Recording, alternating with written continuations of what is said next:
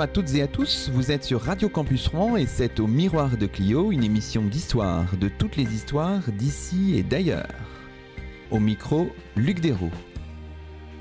L'émission est diffusée une fois par mois, le dimanche entre 10h et 11h, à Rouen et dans son agglomération, sur 92.9 FM. Elle est disponible à l'écoute et peut être téléchargée sur notre page dédiée sur le site de la radio radiocampusrouen.fr. Et vous pouvez réagir au déroulement, au contenu de cette émission, en nous retrouvant sur Twitter avec le mot-clé au miroir de Clio.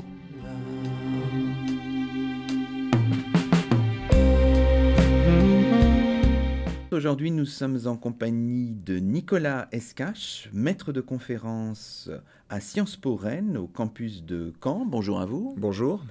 Alors, Nicolas Escache, vous êtes géographe. Alors, est-ce qu'on pourrait présenter en quelques mots votre parcours de, chercheur et d'enseignant depuis, depuis quelques années, depuis peut-être euh, vos études, en quelques mots Alors, moi, je suis normand euh, d'origine. Je suis originaire euh, de Caen.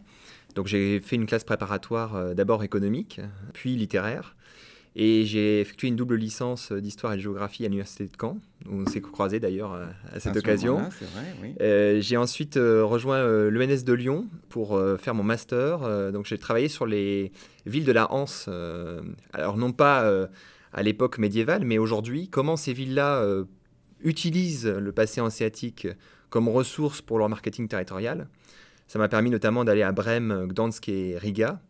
Et j'ai ensuite poursuivi en thèse euh, à l'ENS sur la question des réseaux de villes, et notamment la place qu'occupent les réseaux de villes dans l'espace baltique, puisque c'est un espace qui est totalement traversé de réseaux, alors évidemment de réseaux fonctionnels, on parle beaucoup de la Baltique à propos des, des ferries, des liens ferries, mais aussi de réseaux euh, volontaristes d'acteurs locaux.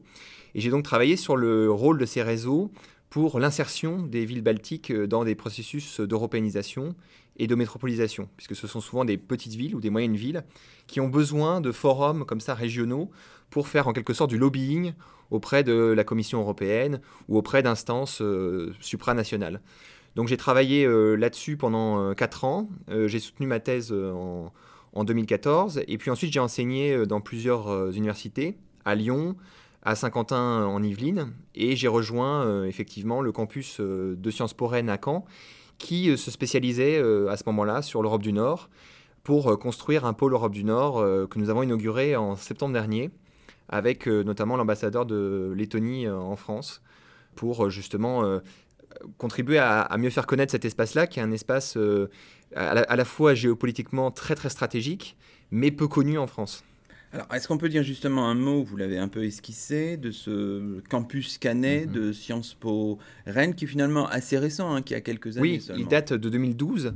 C'est un campus euh, qui participe, euh, disons, du processus des, Sciences Po qui ont tendance à, s'étendre sur des campus délocalisés.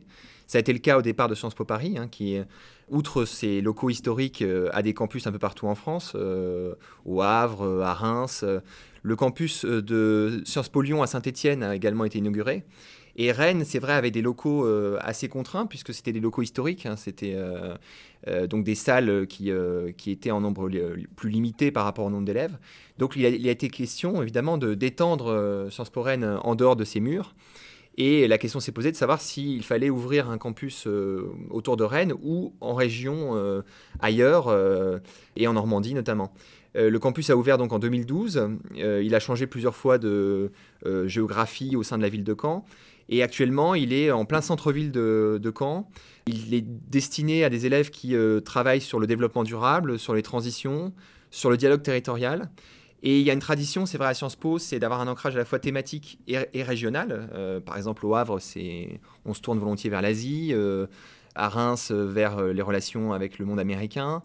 Et il manquait l'Europe du Nord, qui est pourtant un espace euh, particulièrement intéressant et qui rentre en écho avec ces questions de développement durable, puisque ces pays d'Europe du Nord sont des pays euh, très innovants dans le domaine des énergies renouvelables, dans le domaine de l'éolien, dans le domaine également euh, des bâtiments à efficacité énergétique. Donc il y avait une cohérence à ouvrir ce campus sur les pays nordiques, mais aussi baltiques, puis également le Benelux, puisque on a une vision de l'Europe du Nord qui est, relativement large, qui commence à la frontière entre la France et la Belgique et qui se termine euh, en Russie. Et l'idée, c'est euh, à chaque fois de, s'inspirer, non pas de manière béat, mais de s'inspirer avec un, certain œil critique de ces pays-là, de les comparer avec les, dynamiques françaises pour rendre nos étudiants aussi euh, plus inspirés, plus ouverts à l'international et peut-être aussi plus adaptables, puisque c'est des pays qui sont connus pour leur capacité de flexibilité, d'adaptation et c'est une question qu'on s'est posée au départ euh, en, conceptualisant euh, le, nouveau parcours du campus, c'est de se dire comment on forme des étudiants à un thème qui est en perpétuelle évolution. les transitions, par définition, ça, se modifie en permanence. Et peut-être que c'est justement en, allant chercher cette capacité euh, que peuvent avoir un certain nombre de territoires à être en permanence en mouvement et à comprendre pourquoi ils arrivent à chaque, euh, à chaque euh, bouleversement, à chaque mutation, à avoir une longueur d'avance sur les autres. D'accord. Alors, combien, ça représente combien d'étudiants à peu près à Caen On a eu une, augmentation assez forte sur l'année dernière, puisqu'il y avait jusqu'à présent 66 étudiants sur le campus, et cette année nous sommes à 103. Parce qu'il y a eu une, augmentation du nombre notamment de deuxième année et l'ouverture d'un deuxième master. Il y avait sur le campus un master historique, donc depuis l'ouverture euh, du campus, qui était un master euh, sur les concertations euh, des territoires en transition, qui portait sur le débat public, le dialogue territorial, les processus de négociation et de concertation. Et on a ouvert en septembre dernier un programme France-Europe du Nord.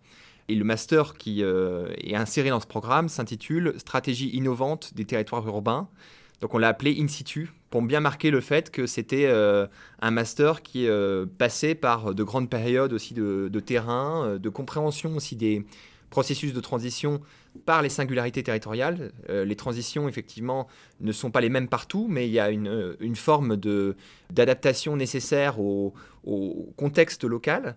Donc ce qui nous intéresse, c'est de former nos étudiants à être des aménageurs, des urbanistes, mais qui ne vont pas transposer un modèle urbain euh, d'un espace sur l'autre, mais qui vont chercher vraiment dans les projets dans lesquels ils vont être impliqués, quelles peuvent être les résonances avec le contexte local, avec euh, l'appropriation locale et avec les, données géographiques euh, du terrain en question.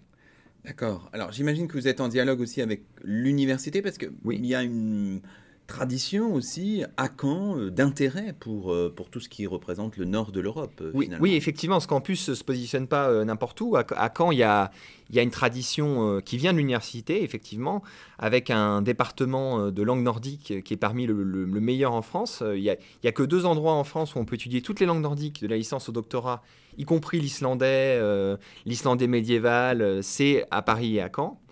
Euh, il y a également un festival euh, qui se tient chaque année, les Boréales, qui promeut ces différentes cultures nordiques. Donc il y a un terreau très favorable. Et on pourrait penser aussi aux, relations diplomatiques euh, qu'a la ville et la région avec les pays nordiques. On a des consulats honoraires de plusieurs pays représentés à Caen. Donc effectivement, on a des liens très forts. Moi-même, j'enseigne en fait à la fois au campus de Caen et des cours à l'université. On a également un séminaire en commun Quatre fois par, euh, par, par, an, on se réunit avec les étudiants de Sciences Po, les étudiants de l'université, pour accueillir un professeur invité étranger. Euh, au premier semestre, on a accueilli un professeur de l'université d'Oslo qui est venu nous parler d'urbanisme à Oslo, de planification urbaine euh, en Norvège.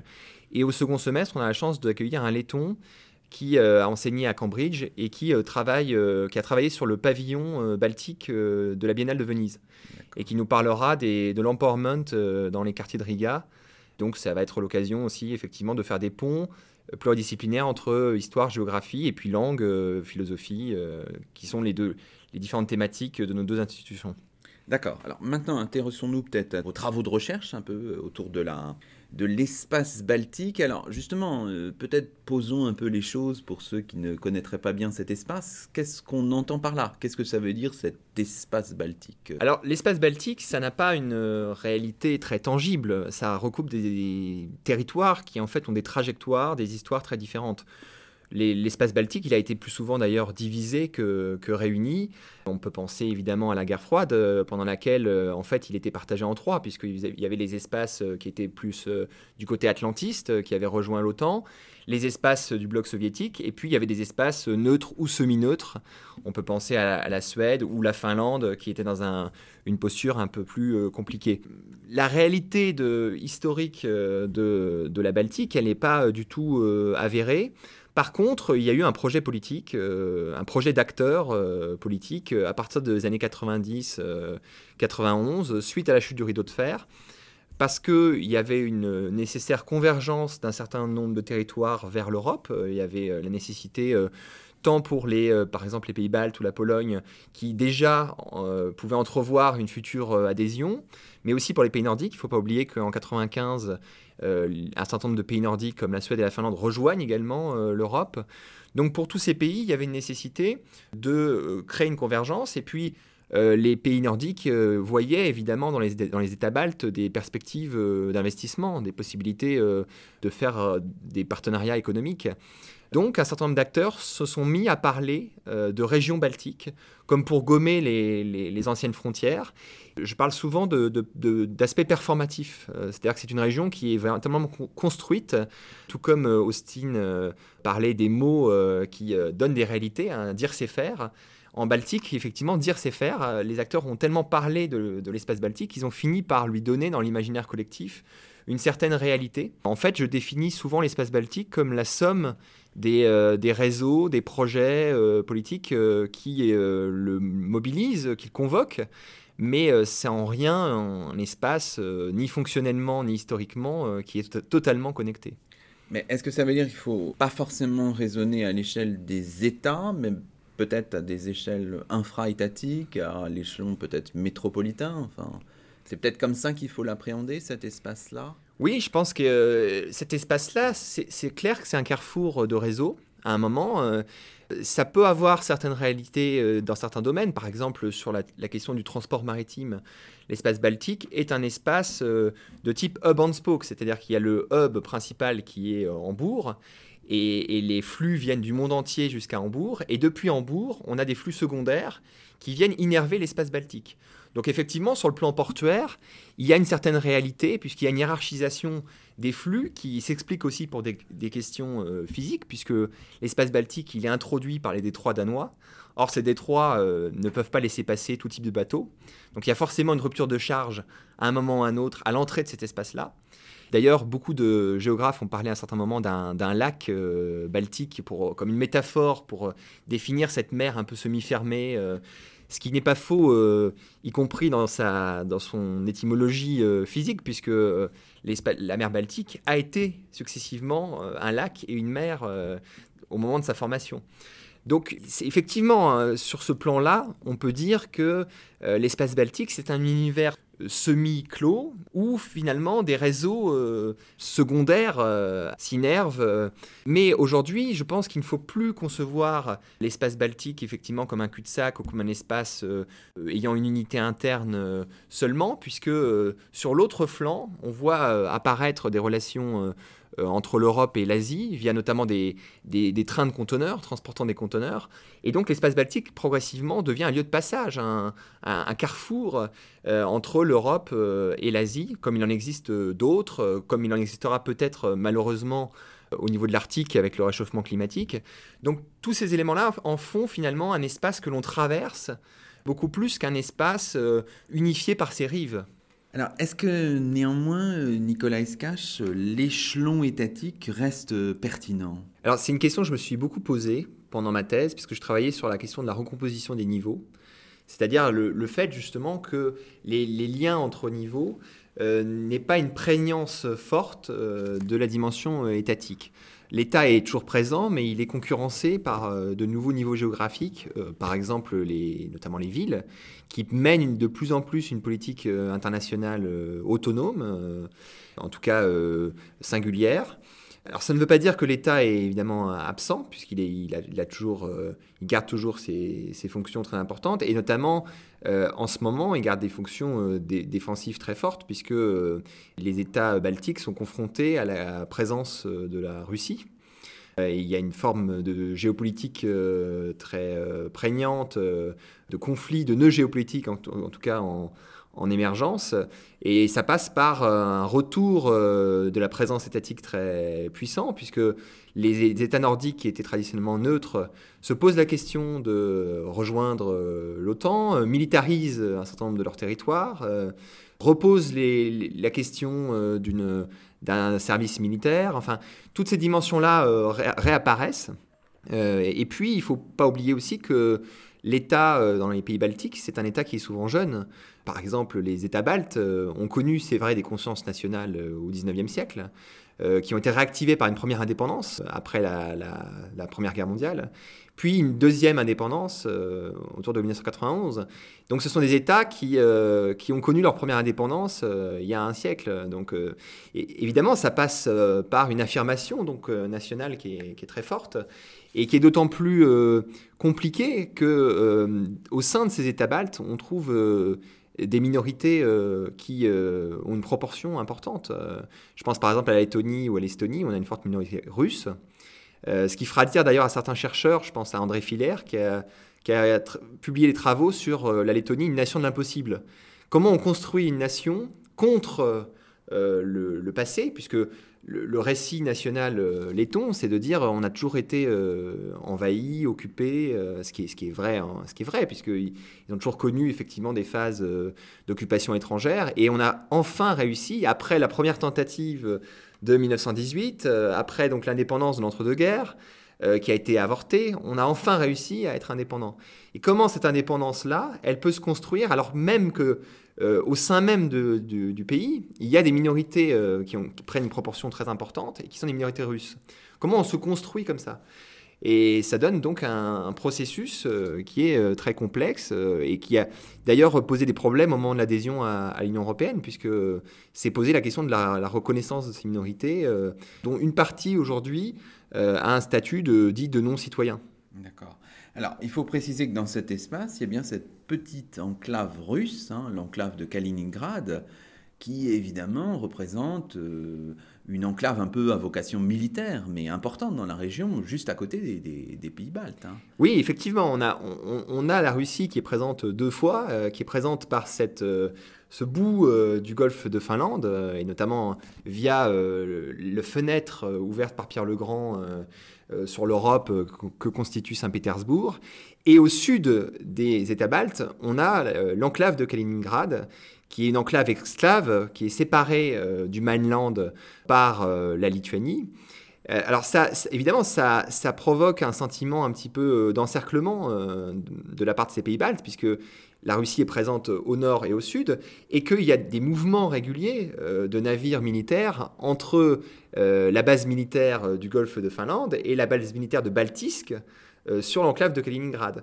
Donc on a, finalement une sorte de, ligne qui se pose sur la partie ouest, dans la mer, entre le golfe au nord et l'enclave de Kaliningrad, et puis la Russie qui est présente évidemment à l'est, ce qui fait que ces États ont, toujours un sentiment de fragilité, de vulnérabilité, qui n'est pas forcément pour l'instant euh, avéré par des faits réels, puisque ces, États étant membres de l'OTAN, il y a une clause de l'OTAN, l'article 5, qui prévoit qu'en cas d'agression, euh, les autres États euh, doivent porter secours.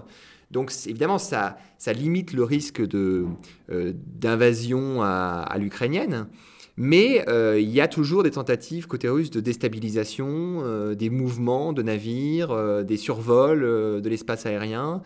Et, ça provoque euh, évidemment un sentiment de, grande fragilité euh, côté balte.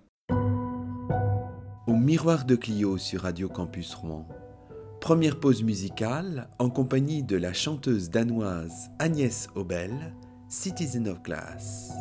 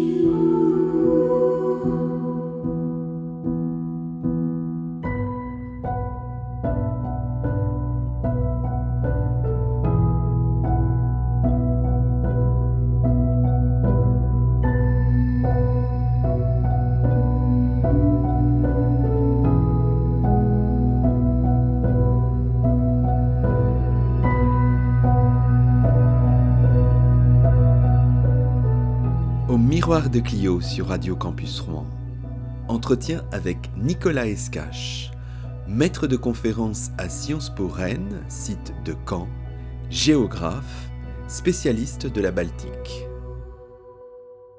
Alors, euh, reconsidérons maintenant peut-être les choses, l'espace baltique, dans sa dimension euh, historique, les héritages historiques de cet espace sont parfois euh, contradictoires et se mm. donnent à voir à l'occasion de, mémoires qui sont parfois confrontées, des mémoires confrontées, euh, Nicolas Escache. Oui, tout à fait. Euh, les mémoires sont confrontées, y compris depuis la base, puisque une des origines qu'on donne souvent à l'espace baltique, c'est la période de la Hanse c'est-à-dire cette période où un certain nombre de villes euh, du pourtour euh, de la mer Baltique euh, se sont mis à commercer entre elles, formant une première liberté économique à l'échelle d'un réseau d'ampleur. La question en fait qui s'est posée pour, les historiens, c'était de savoir finalement si cette période de la Hanse c'était une réelle euh, convergence entre des comptoirs baltiques ou si c'était une forme de domination allemande. Euh, certains vont même jusqu'à parler de colonisation euh, allemande sur les territoires de l'Est, puisque ce sont les marchands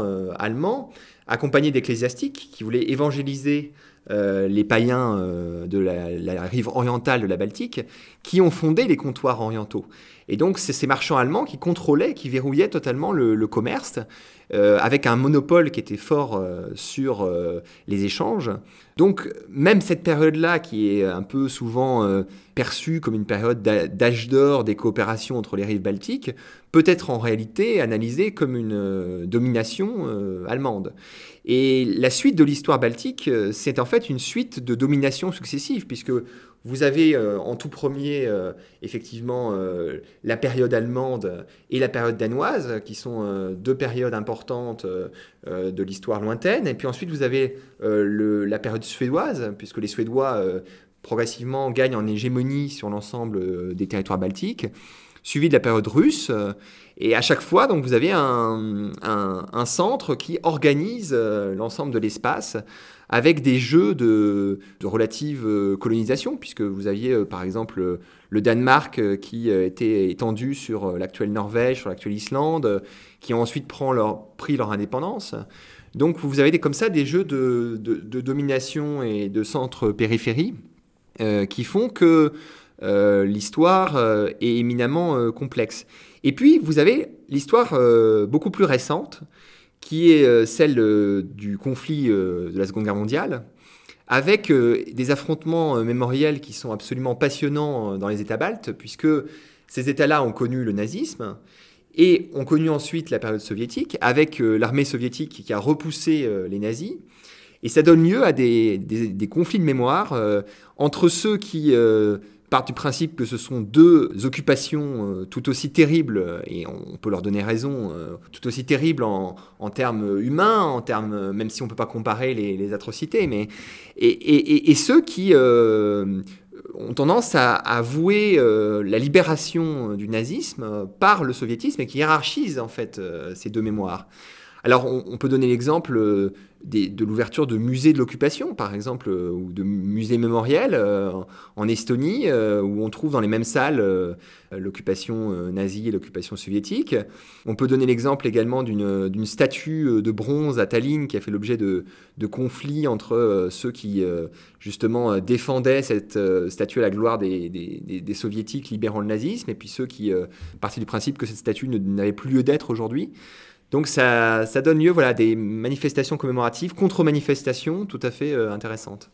Alors, euh, si on regarde un petit peu les choses euh, d'un autre point de vue, la mémoire aussi sert parfois des intérêts touristiques. J'imagine que l'image évidemment presque mythique de la Hanse médiévale devient un argument presque commercial aussi. Oui, parce qu'en fait, la question qui se pose derrière tout ça, c'est que la région baltique, elle est très méconnue. Elle est très méconnue, en même temps, elle a des ressources touristiques fortes, puisqu'elle a un littoral, euh, la présence de la mer, euh, un patrimoine. La question qui s'est posée très vite pour ces territoires-là, c'est comment vendre à l'étranger euh, l'espace baltique. Et ils ont vite compris qu'ils ne pouvaient pas le vendre de manière isolée.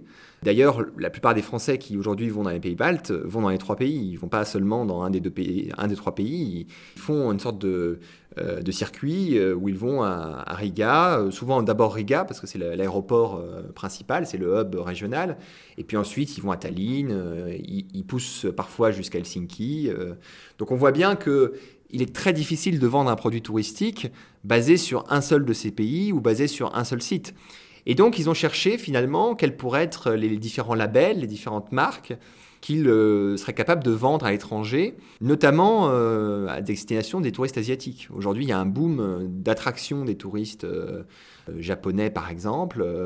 Et, la Hanse, c'est un argument parce qu'on peut mettre en avant, alors on ne met pas en avant le mot Hanse qui est très peu connu, mais on, met en avant le passé médiéval, l'existence de bâtiments gothiques en briques très jolis, les vieilles villes la vieille ville de Gdansk, par exemple, qui est, qui est absolument magnifique, avec euh, son vieux port, euh, avec sa grue médiévale, avec ses églises.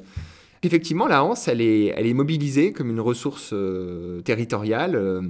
et puis, c'est une façon pour ces villes aussi, qui sont des villes finalement à la périphérie, sur la carte a priori de l'Europe, en tout cas vu de notre point de vue, puisque euh, effectivement, euh, il y a des liens aujourd'hui euh, très forts avec d'autres parties du monde, notamment l'Asie, mais de notre point de vue, lorsqu'on regarde une carte de l'Europe, on, a l'impression que c'est un, angle.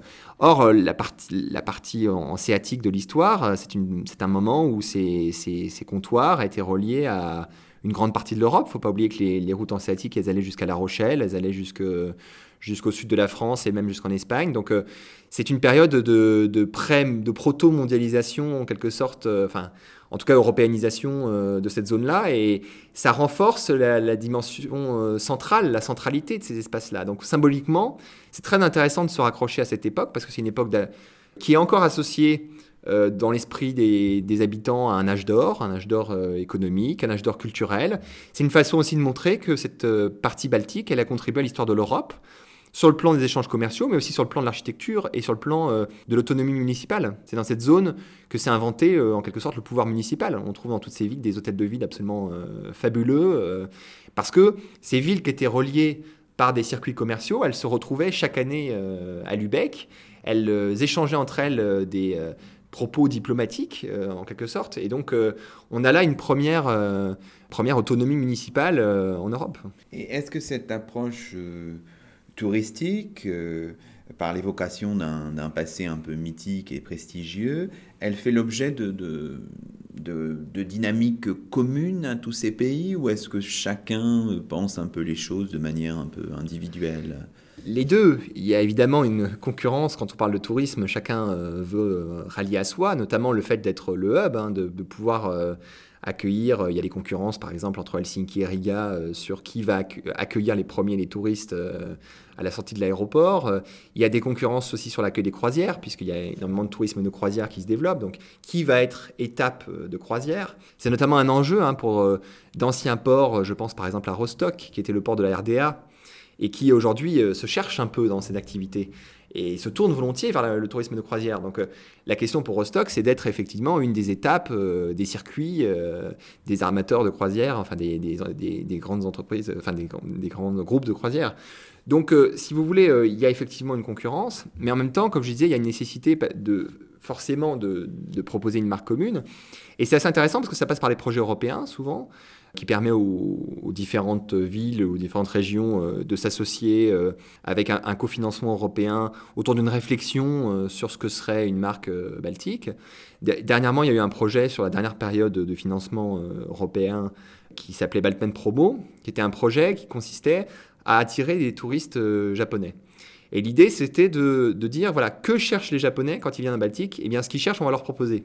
Donc c'était une façon de tourner le, marketing différemment, c'est-à-dire qu'au lieu de prendre une partie de, l'histoire baltique euh, ou de l'histoire des territoires baltiques et de la valoriser en proposant une ressource territoriale, eh on racontait des histoires qui étaient très éloignées du passé, de la culture euh, baltique, mais qui correspondaient en tout à ce que les touristes euh, pouvaient attendre. Donc ça s'est passé par des sondages que les euh, principaux acteurs du tourisme ont réalisés euh, au Japon euh, sur les, différentes attentes. Et on, retrouve aujourd'hui ça aussi pour le tourisme chinois. à Helsinki, c'est très intéressant. J'ai pu visiter un cluster entièrement conçu pour les touristes chinois. C'est-à-dire que les touristes chinois arrivent ou repartent de l'aéroport d'Helsinki.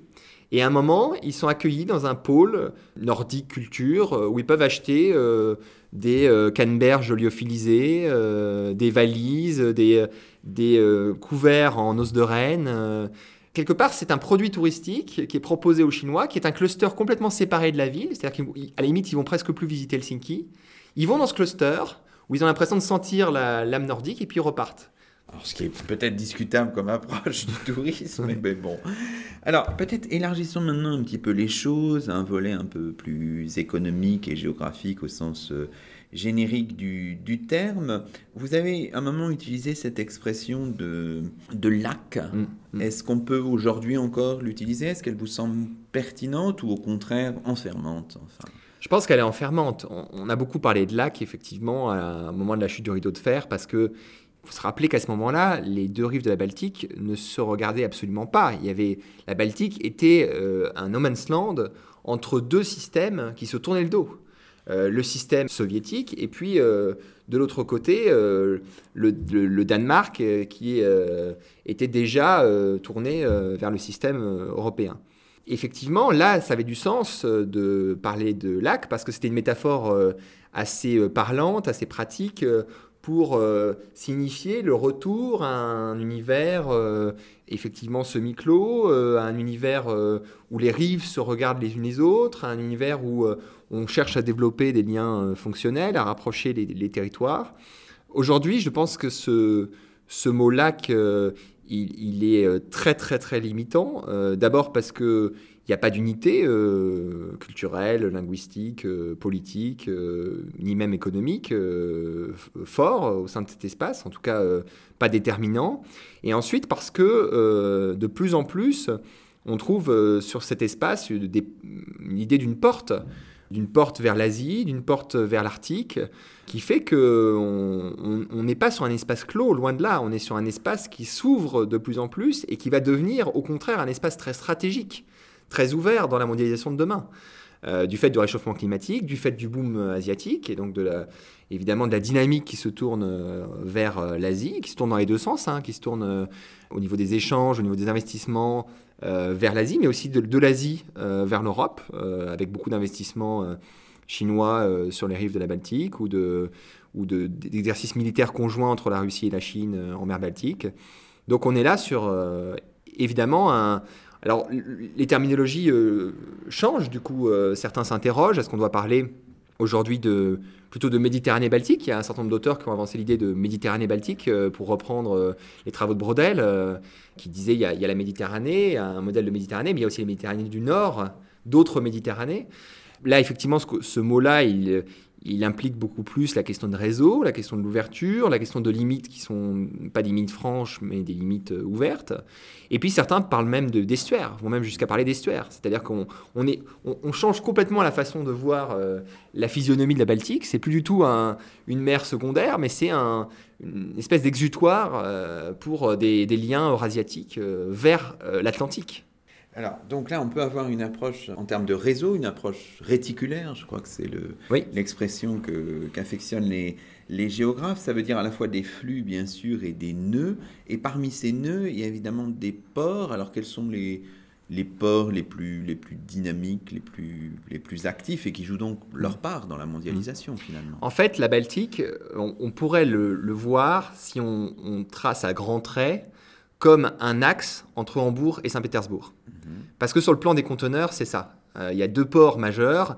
Il y a Hambourg qui n'est pas dans l'espace baltique, évidemment, mais qui est le relais, puisqu'on est sur un modèle euh, euh, effectivement de hub and spoke. Donc tout se concentre à Hambourg et après c'est redistribué par ces fameux feeders, ces distributeurs, qui permettent des flux secondaires. Et ces, flux conteneurs, ils se dirigent pour une part très importante vers le golfe de Finlande et notamment vers le port de Saint-Pétersbourg. Euh, sur le plan euh, pétrolier, mais aussi sur le plan du vrac. On a également des ports russes de plus en plus sur, le golfe de, Finlande. Donc grossièrement, on a des flux qui vont euh, de la mer du Nord jusqu'au golfe de Finlande. Après, il y a des ports qui, euh, émergent aujourd'hui. Euh, je pense par exemple au port de Gdansk en Pologne. C'est un port qui a ouvert des terminaux conteneurs très importants et qui aujourd'hui accueille de plus en plus de, conteneurs et qui figure sur les cartes des grands armateurs, puisque c'est ça qui compte aussi. C'est est-ce que les armateurs en font une escale importante sur les réseaux mondiaux? Et Gdansk a pu accueillir une halte de Maersk euh, sur euh, des liens euh, transcontinentaux, enfin intercontinentaux. Donc ça, ça permet aussi de quelque part de mesurer l'importance du port. Et puis après, si on regarde à une autre échelle, on a des liens rouliers, c'est-à-dire des, des, transits maritimes qui sont permis par des, des, sortes de petits ferries, des ferries, enfin, qui, mais qui accueillent des marchandises et des passagers. Et donc ces liens-là, bah, ça permet des, des échanges de marchandises entre les rives. Donc c'est très actif notamment euh, sur les détroits danois, euh, c'est actif également euh, entre la Baltique du Sud et, les pays nordiques, et puis c'est très actif du côté du golfe de Finlande.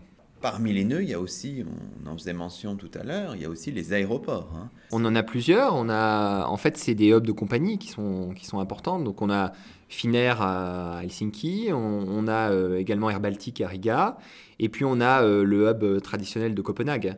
Donc ces trois hubs-là, ils ont une importance euh, particulière euh, et ils ont des stratégies très différentes. Euh, je pense par exemple à Helsinki qui s'est tourné très vite vers les liens pour l'Asie, puisque le, le leitmotiv de l'aéroport d'Helsinki, c'était nous sommes le plus court chemin avec la, la, forme de la Terre, le plus court chemin pour des vols eurasiatiques.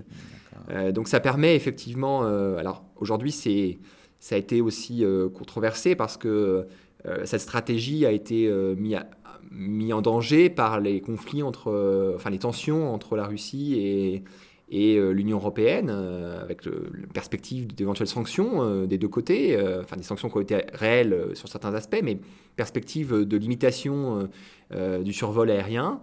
mais ça reste quand même une stratégie très forte. Et puis côté Riga, on a une présence des low cost qui est très importante avec l'attractivité euh, pour des touristes qui viennent, euh, qui peuvent venir le week-end, euh, visiter la ville. Et pour l'ensemble des pays baltes aussi, finalement Oui, Riga, Riga est un hub pour l'ensemble des pays baltes. Parce que Vilnius, l'aéroport de Vilnius a beaucoup, a beaucoup décliné du fait de la faillite de la compagnie nationale. Tallinn, bon, j'imagine, sur cet aspect-là, souffre un peu de sa, de sa proximité avec Helsinki, hein, puisque quand on est à Tallinn, on prend le, le ferry et on est tout de suite à Helsinki. Donc Riga a pu s'imposer comme l'aéroport majeur euh, de cette zone et c'est souvent là d'ailleurs que les touristes qui viennent visiter les pays baltes euh, atterrissent et redécollent. On parlait évidemment des, flux et on a évoqué notamment ces flux euh, pétroliers, mais il faut peut-être aussi évoquer tout ce réseau finalement sous-marin très important, mmh. tous ces mmh. câbles, ces gazoducs avec d'ailleurs mmh. des, projets importants aussi. oui, ça c'est très très important. Ce qu'il faut bien comprendre, c'est que il y a une volonté forte de la Russie de gagner en, autonomie par rapport aux territoires de transit, ce qu'on appelle les territoires de transit. Pourquoi? Parce que la Baltique, elle avait une vocation historiquement de transit. De transit sur plusieurs aspects. Transit portuaire, c'est-à-dire que les marchandises euh, partaient de Russie et allaient jusqu'au port balte pour ensuite être convoyées euh, par la mer. Mais également transit euh, au niveau énergétique par la mer, mais aussi par des oléoducs, gazoducs terrestres qui passaient notamment par la Pologne, donc par le sud. Euh, la Russie a souhaité, quelque part, euh, gagner en autonomie euh, pour affirmer également sa souveraineté portuaire et énergétique sur, le transport de marchandises et sur le transport énergétique. Sur les marchandises, c'est passé par la construction de ports ex nihilo depuis le début des années 2000. 2001, c'est Primorsk dans le golfe de Finlande. Ce qui concurrence, bien sûr, les ports baltes qui avaient cette visée de transit est-ouest. Et concernant les énergies, ça passe par des accords euh, au sein de consortiums qui permettent la construction de gazoducs sous-marins euh, qui partent du golfe de Finlande et qui vont jusqu'en Allemagne. Ça a été le cas du gazoduc Nord Stream 1, qui donc court-circuite tous les pays euh, terrestres, ce qui explique que des pays comme la Pologne, par exemple, étaient évidemment contre ce gazoduc, puisque tous les, les, pipes qui traversaient le territoire polonais peuvent être concurrencés par ce, par ce gazoduc qui qui ne passe quasiment par aucun territoire, à part effectivement la Russie et l'Allemagne, et puis effectivement des territoires maritimes, mais qui ne, qui ne traversent pas de territoire euh, terrestre.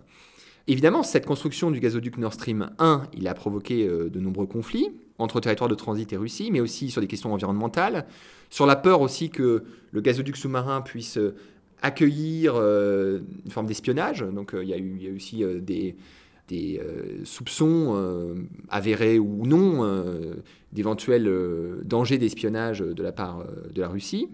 À l'heure où, l'Europe cherche d'autres approvisionnements que la Russie, il ne faut pas oublier que la Russie a, une politique aussi de couper des vannes régulièrement. Hein. Ça a été le cas, par exemple, avec l'Ukraine il y a à peu près une dizaine d'années. Donc, si vous voulez, c'est toujours un approvisionnement qui est soumis à, la géopolitique très fortement.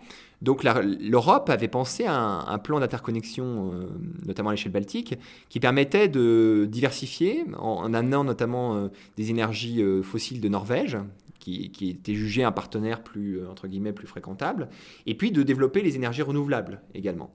Et donc, à l'heure où on cherche la diversification, le fait que le gaz arrive via ce, ce, gazoduc Nord Stream 1 vers l'Allemagne, donc vers l'ensemble de l'Europe, ça va un peu à contre-courant. Euh, et puis la question s'est reposée, puisque euh, ce gazoduc euh, Nord Stream 1 fonctionne, et aujourd'hui il, est prévu de le doubler par un gazoduc appelé Nord Stream 2. Et c'est très intéressant, les conflits autour de Nord Stream 2, puisqu'il y a une mondialisation du conflit très forte, avec une irruption des États-Unis dans le débat. Les États-Unis appelant à un boycott des, entreprises qui ont financé, qui, qui, souhaitaient financer Nord Stream 2 sans doute parce que les États-Unis, évidemment, ont un intérêt économique euh, sur le plan euh, des gaz, euh, notamment du gaz de schiste, donc sont des acteurs très importants en termes d'approvisionnement énergétique et de ressources énergétiques. Mais donc on voit autour de ce, gazoduc Nord Stream 2, eh bien, des acteurs comme les États-Unis, évidemment l'Union européenne, la Russie, la Chine est très liée à la, Russie, à la Russie, le Japon également, enfin toute la partie asiatique. Donc on voit l'Asie, l'Union européenne, la Russie, les pays nordiques, les États-Unis, et, donc une, une, forte mondialisation du conflit qui est, très forte. Alors, si on essayait de faire une espèce de, synthèse, on pourrait dire finalement que c'est un espace qui est bien un espace mondialisé, et on ne peut pas parler de, de marge en fait, ce serait une erreur. Ou alors est-ce que les choses sont, plus complexes? C'est à la fois une marge et un espace au cœur de la mondialisation enfin. Je pense que c'est un espace euh, qui, démontre la capacité qu'ont les périphéries de transformer leur rôle de périphérie en, ressources. C'est-à-dire que ce qui est intéressant dans cet espace-là, c'est la périphérie comme base, point départ du développement. On, devient une porte. Mhm. Et, et c'est là que ça devient intéressant. C'est comment on utilise ce statut de porte pour en faire un prisme euh, économique, euh, touristique, euh, d'attractivité, de marketing. Et, on le voit bien sur le, effectivement sur le plan des, des, conteneurs. Hein, aujourd'hui, on peut aller de Riga au, port chinois en moins de 15 jours. Hein, avec des lignes régulières qui transportent des conteneurs du littoral balte euh, jusqu'à la Chine. Donc euh, ça, ça évidemment, ça, contracte l'espace-temps et, ça crée des, passages qu'on ne pouvait pas imaginer forcément auparavant. Cet espace-là qui a su faire de son, aspect mm. périphérique un, atout, ça reste quand même un espace fragmenté aussi. Enfin, il y a les processus d'unification, ils n'existent pas vraiment. Enfin. Oui, oui, c'est un espace fragmenté. J'allais dire presque sauf euh, sous l'angle de l'Union européenne, parce que, en fait, ce qui a, ce qui a euh, permis l'unification de cet espace, enfin d'une partie de cet espace, puisqu'il ne faut pas oublier que il y a d'abord il y a des pays qui, euh, qui sont souvent associés aux pays baltiques, mais qui ne sont pas dans l'Union européenne. Je pense à la Norvège, par exemple. Et puis, il y a, des, la, présence de la Russie, qui de toute façon crée une, discontinuité à ce niveau-là.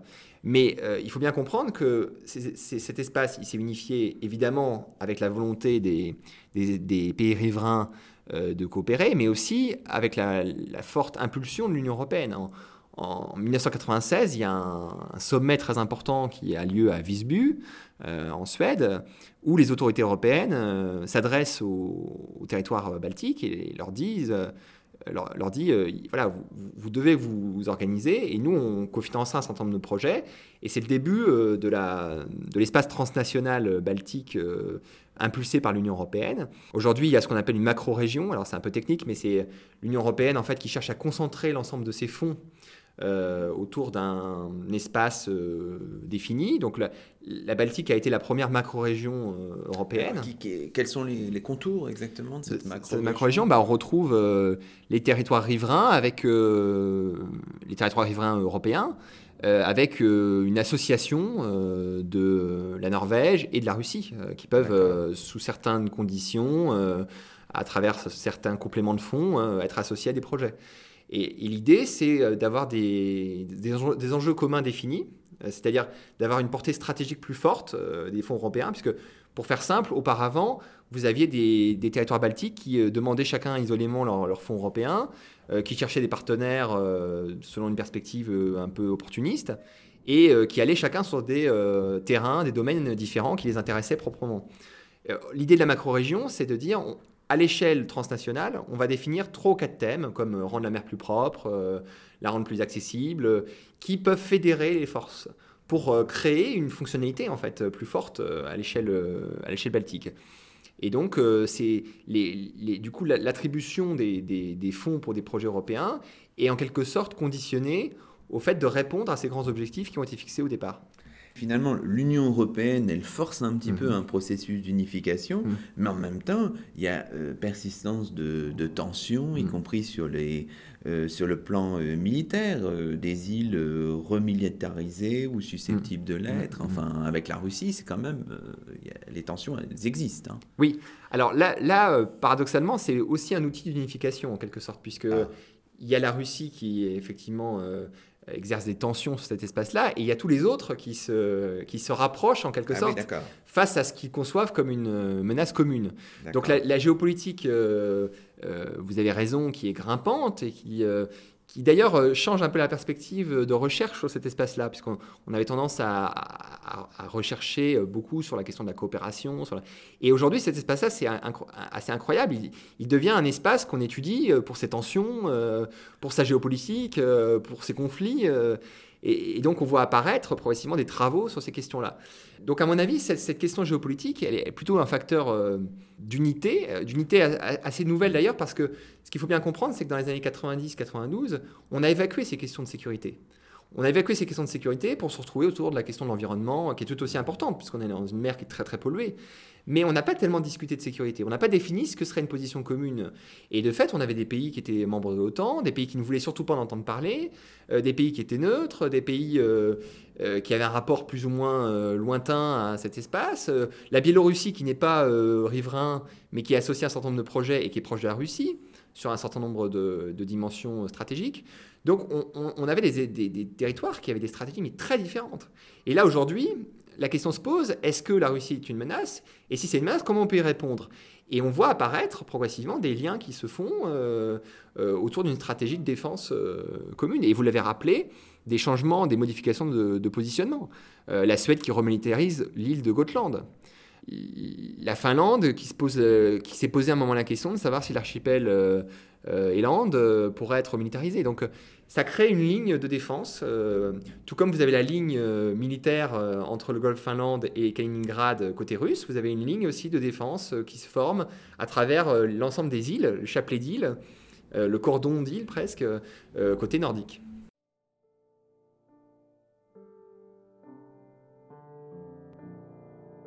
Au miroir de Clio sur Radio Campus Rouen, seconde pause musicale en compagnie du groupe suédois Little Dragon, twice.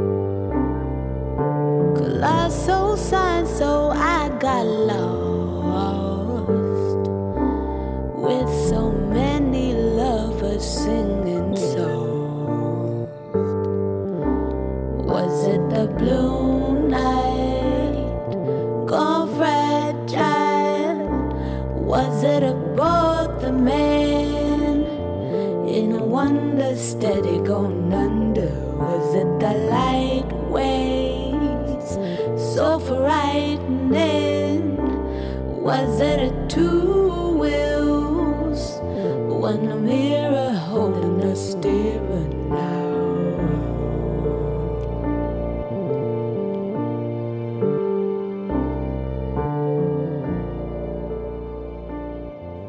Miroir de Clio sur Radio Campus Rouen. Entretien avec Nicolas Escache, maître de conférence à Sciences Po Rennes, site de Caen, géographe, spécialiste de la Baltique.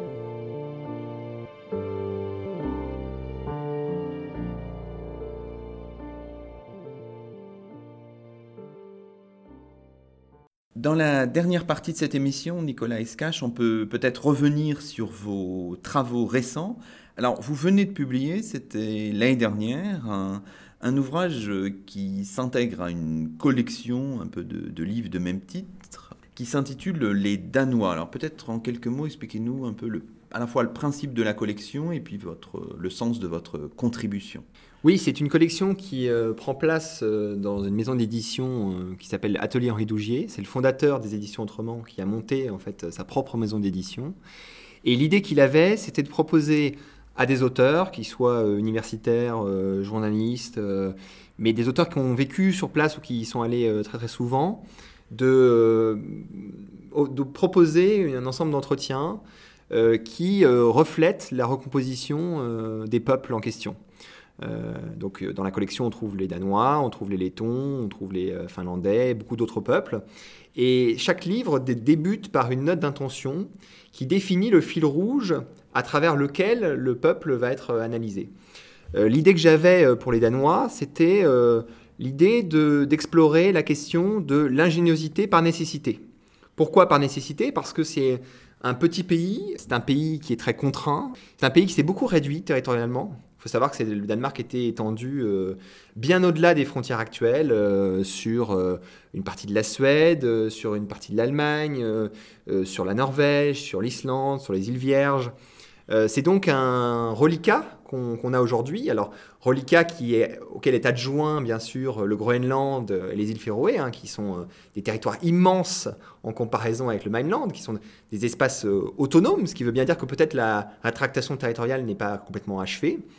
Donc petit territoire, euh, territoire qui a connu donc euh, euh, qui connaît ce que ce Marc Cochet appelle un complexe géographique, c'est-à-dire cette, cette idée d'être d'être enserré alors qu'on a connu une grandeur passée, et en même temps cette espèce d'injonction du soyons petits et bien faisons avec. C'est-à-dire se faire avec l'espace et donc ce souci de euh, tirer le plus grand parti du territoire. Et c'est pas forcément une innovation qui est euh, projetée, qui est euh, théorique, qui est métaphysique. C'est au contraire quelque chose de très pragmatique. C'est répondre à des problèmes qu'on se pose et à partir de ces problèmes-là, reconfigurer de manière à apporter des décalages qui vont être prolifiques par la suite. Donc c'est une innovation qui est très pragmatique, qui est très concrète, et ça a donné lieu à un rayonnement qui est très important, puisque Le paradoxe, c'est que c'est quand même un pays de cette taille-là qui donne euh, comme résultat le conteneur, puisque Maersk, c'est, euh, et ça vient du Danemark, et donc euh, ça a révolutionné les échanges maritimes, ça a révolutionné le rapport à l'espace-temps, ça a considérablement élargi la mondialisation. on pourrait citer également le Lego, on pourrait citer l'écologie industrielle. Dans certaines villes danoises, on trouve les prémices de ce modèle qui fait qu'une, usine utilise, euh, enfin, donne euh, ou transmet euh, ses déchets ou ses sortants comme entrée aux ressources pour une autre usine qui les utilise comme base de départ de la production. Tous ces éléments-là sont particulièrement saillants et, rendent très intéressant ce peuple danois. D'accord. Alors le principe du livre est, vraiment fondé sur un ensemble, une série de, rencontres que vous faites avec euh, différents acteurs. Oui, tout à fait. C'est une série de rencontres. À chaque fois, je, les introduis. Euh, euh, donc il y a évidemment une introduction et une conclusion du livre qui permet de remettre en perspective ce fil rouge. Et puis il y a des moments de bilan partiel qui permettent aussi de tirer les enseignements de ces rencontres par rapport à la problématique qui a été fixée au départ. Et, je porte une attention particulière aussi au lieu. Euh, quand je rencontre des, des individus, c'est pas un hasard. D'abord parce qu'ils incarnent euh, une, forme d'innovation dans leur domaine, mais aussi parce que euh, leur, innovation s'inscrit dans l'espace et passe par des hauts lieux. Donc je, parcours des hauts lieux du Danemark, surtout en ne restant pas cloîtré à Copenhague, parce que le risque ce serait de, rester dans les entretiens dans la capitale. Je parcours le Jutland, qui est le territoire très fort dans la mémoire danoise, puisque c'est le, territoire euh, qui, a, porté euh, l'intensification agricole du Danemark, euh, qui a porté le modèle du pasteur Grundvig, hein, qui, qui a créé des coopératives danoises et qui a poussé les Danois à être fiers de leur pays en s'associant. Donc c'est un territoire très important pour le Danemark. Puis je vais aussi dans les îles danoises, notamment sur l'île de Samsø, qui est une île particulièrement connue partout dans le monde euh, pour l'innovation énergétique. C'est une île où les agriculteurs avaient des difficultés économiques puisque euh, le principal abattoir de l'île était parti sur le continent. Il fallait donc trouver une reconversion. Et là encore, une réponse concrète a été apportée. C'était, euh, avec le gouvernement, l'idée d'une transition énergétique sur cette île. Donc les agriculteurs ont acheté des parts de champs éoliens. y compris des petites parts. Chaque, habitant pouvait contribuer en, en, achetant un bout de champ éolien. Et progressivement, donc, il y a une, révolution qui s'est opérée euh, sur cette île. Deuxième, peut-être deuxième aspect, deuxième volet de vos, travaux récents, le livre que vous préparez en ce moment, qui devrait paraître d'ici peut-être euh, deux ans, sur le rapport que les Occidentaux, les Français en particulier, ont avec, euh, disons, l'Europe du Nord, en fait. Oui, c'est un point que j'ai abordé déjà dans le livre Les Danois dans l'introduction, mais que je voulais vraiment développer dans un livre à part entière c'est cette idée du rapport qu'ont les Français à l'Europe du Nord. L'Europe du Nord, c'est un, une sorte d'image d'épinal, de, fantasme. Régulièrement, on retrouve euh, mobilisées euh, des, références aux innovations nordiques euh, au moment des campagnes électorales, par exemple. On, parle de la flexi-sécurité danoise. Au moment des classements qui sortent sur les, les, villes les plus innovantes, les villes les plus vertes. et on a l'impression qu'on est tout le temps en train de se comparer aux nordiques en, s'interrogeant sur leur capacité à, être euh, en avance sur beaucoup de domaines. Et en même temps, donc il euh, y, a ce détour, hein, cette pensée par détour euh, qu'on trouvait aussi au moment des, Lumières, où on avait besoin de passer par une fiction, un pays fictif pour surtout parler de nous, une sorte de miroir de nos insuffisances. Là aussi, il y a une sorte de miroir contemporaine de nos insuffisances à travers cette référence. Et en même temps, ce qui est assez étonnant, c'est qu'on connaît mal ces pays, c'est-à-dire qu'ils sont tout le temps présents mais visibles nulle part, euh, tout le temps présents dans les discours, mais euh, on ne développe pas euh, des liens très ténus avec eux. On, tous un peu confondus en plus. Tous un peu confondus, sous l'emblème le, sous nordique, on met un peu n'importe quoi. Donc méconnaissance relative de ces pays-là, de la géographie de l'histoire de ces pays-là en France, et puis toujours ce, ce balayement d'une main de dire finalement les populations sont tellement différentes, c'est des petits pays euh, en termes de population, euh, c'est des pays petits, c'est des pays euh, qui ont un modèle économique, social très différent d'une autre, donc c'est pas transposable. Mhm. c'est quand même un paradoxe de, de, vanter leur mérite pour ensuite s'arrêter là en disant mhm. ben, on pourra rien faire de toute façon. Donc le livre, en fait, il a deux hypothèses de travail. La première, c'est de s'interroger sur ces questions de transposabilité. Est-ce qu'il y a des, éléments qui peuvent être transposables ou non, malgré la différence des pays? Est-ce qu'il y a des acteurs qui ont fait des ponts entre, entre ces, deux, ces deux régions, qui euh, soit ont importé des, éléments nordiques en France, euh, soit à l'inverse? Et puis, l'autre question que je me posais, c'était de me dire, mais pourquoi on a besoin de se référer tout le temps à eux? Est-ce qu'on euh, on porte en nous un certain nombre de doutes, de contradictions? Qui font que régulièrement on a besoin de, faire appel à, cette zone euh, euh, nordique. Et je vous donne juste un exemple d'un chapitre sur lequel je suis en train de travailler. Euh, il y aura un chapitre donc sur l'habitat coopératif, type éco-quartier, éco-village. Et ce qui est assez intéressant, c'est que j'ai interviewé deux personnes un, un, Français qui, dans les années 80, décide de partir de France parce qu'il il trouve que c'est sclérosé, qu'on n'innove plus, euh, euh, qu'il s'ennuie d'une certaine manière. Euh, il part au Danemark et il va créer le premier éco-village danois. C'est étonnant de voir que le premier éco-village danois a été créé sous l'impulsion notamment d'un Français. Et, donc il va amener son savoir-faire et puis il va, apprendre à, être au prisme avec le dynamisme danois de cette époque qui, peut-être est inégalé depuis, parce que le Danemark reste dynamique, mais c'est vraiment une époque phare, les 80-80. Enfin, c'est à la fois une crise économique euh, dans les pays nordiques, c'est ça qui est étonnant. Hein. Fin des années 80-90, les pays nordiques sont dans une crise économique, et en même temps une vitalité de, de, de, de, pensée, euh, ce qui n'est pas, ce qui est pas si contradictoire que ça finalement. C'est dans les crises économiques qu'on pense les mutations les, les plus fortes. Et puis, une Suédoise qui quitte la Suède pour suivre son, son compagnon et qui se retrouve à Toulouse. Et à Toulouse, elle va monter un éco-village euh, à Toulouse, de l'habitat coopératif, et elle va être confrontée, elle, euh, dans l'autre direction, euh, aux difficultés, au blocage institutionnel, au blocage politique, mais aussi être étonnée par un certain nombre de, de, questions. et donc, elle va avoir un autre regard. elle va essayer de transmettre un petit peu de, de, son enfance suédoise en France. Et donc, ce, dans ce chassé-croisé, je trouvais qu'il y avait euh, un double miroir intéressant pour, euh, pour interroger les dynamiques actuelles euh, françaises. Bah, merci beaucoup, Nicolas Escache. Merci.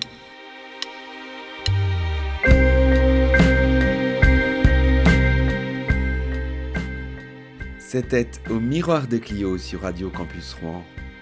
Aujourd'hui, nous étions en compagnie de Nicolas Escache, maître de conférence à Sciences Po Rennes, campus de Caen, géographe, spécialiste de la Baltique. Nicolas Escache a notamment publié La région baltique, une nouvelle anse, Brême, Gdansk et Riga, un ouvrage paru aux éditions universitaires européennes en 2013, et Les Danois, un livre publié aux éditions Atelier Henri Dougier en 2017.